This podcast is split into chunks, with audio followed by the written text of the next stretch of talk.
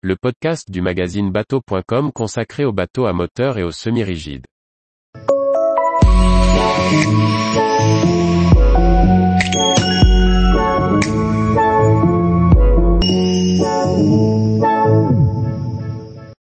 Pardo GT75, aménagements intérieurs et extérieurs à la carte. Par Chloé Tortera. Après le lancement du Pardo GT52, le chantier italien lance un nouveau modèle de 75 pieds, le Pardo GT75, d'une longueur de 23 mètres. Le plus grand modèle du constructeur se positionne entre les gammes Walkeron et Endurance avec des volumes intérieurs conséquents et une carène performante. Le Pardo GT75 possède une coque en V profond dotée d'une étrave inversée conçue par Zuccheri Yacht Design. S'il reprend les lignes de son prédécesseur, on retrouve également à bord de nombreuses liaisons intérieures, extérieures, portes arrière vitrées, roof semi-open, portes coulissantes latérales sur les passes avant et vitres latérales. L'aménagement intérieur et extérieur a de nouveau été confié à Nota Design.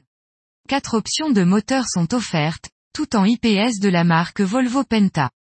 En standard, le GT75 reçoit 3XD13 IPS 900 avec la possibilité d'avoir au maximum 3XD13 IPS 1350 pour un total de 3000 chevaux. La cale moteur a également été dessinée pour être optimisée avec les futurs moteurs Volvo hybrides. Si le GT52 jouait déjà la carte de la modularité, avec une double version d'aménagement, c'est encore plus le cas sur ce modèle de 22,86 mètres. La plage arrière est proposée en deux versions, Tender Garage ou Beach. Dans la première configuration, l'aménagement du cockpit est conçu pour accueillir un très grand bain de soleil, à l'arrière du canapé en C cette partie se soulève électriquement, laissant apparaître un garage dédié au tender. Dans la version Beach, l'espace arrière est essentiellement une terrasse surplombant la mer, avec un accès direct à la cabine propriétaire dotée d'une grande porte vitrée coulissante. Nous avions déjà pu découvrir cet aménagement sur l'Evo V8, d'Evo Yacht. Dans cette configuration, le pont arrière libre de toute structure fixe peut être aménagé au gré des envies du propriétaire avec des meubles autoportraits. Les deux versions peuvent être dotées de pavoirs abattables pour augmenter l'espace de vie. L'aménagement Walkeron offre des passes avant accessibles depuis la plage arrière via des marches. Ces derniers mènent à un grand espace de détente à l'avant. On y retrouve un canapé en U avec sa table, une banquette en vis-à-vis, partageant un dossier central avec le bain de soleil sur l'avant. Comme sur le GT52, la cuisine peut être installée sur le pont principal ou inférieur.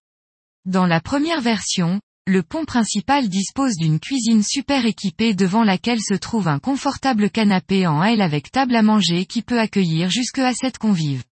Cette version cuisine permet également un lien direct avec la salle à manger extérieure pour la convivialité. Dans l'aménagement de la cuisine sous le pont, le pont principal accueille un vaste espace de vie avec de larges canapés, qui grâce au roof semi-open, aux fenêtres latérales et à la porte arrière coulissante permettent au propriétaire un lien direct à la mer. La cuisine, bien équipée, est située sous le pont, au milieu du navire. L'aménagement du pont inférieur offre plusieurs solutions pour l'espace nuit. Dans la version beach, la cabine propriétaire bénéficie d'une entrée privée depuis la plateforme arrière.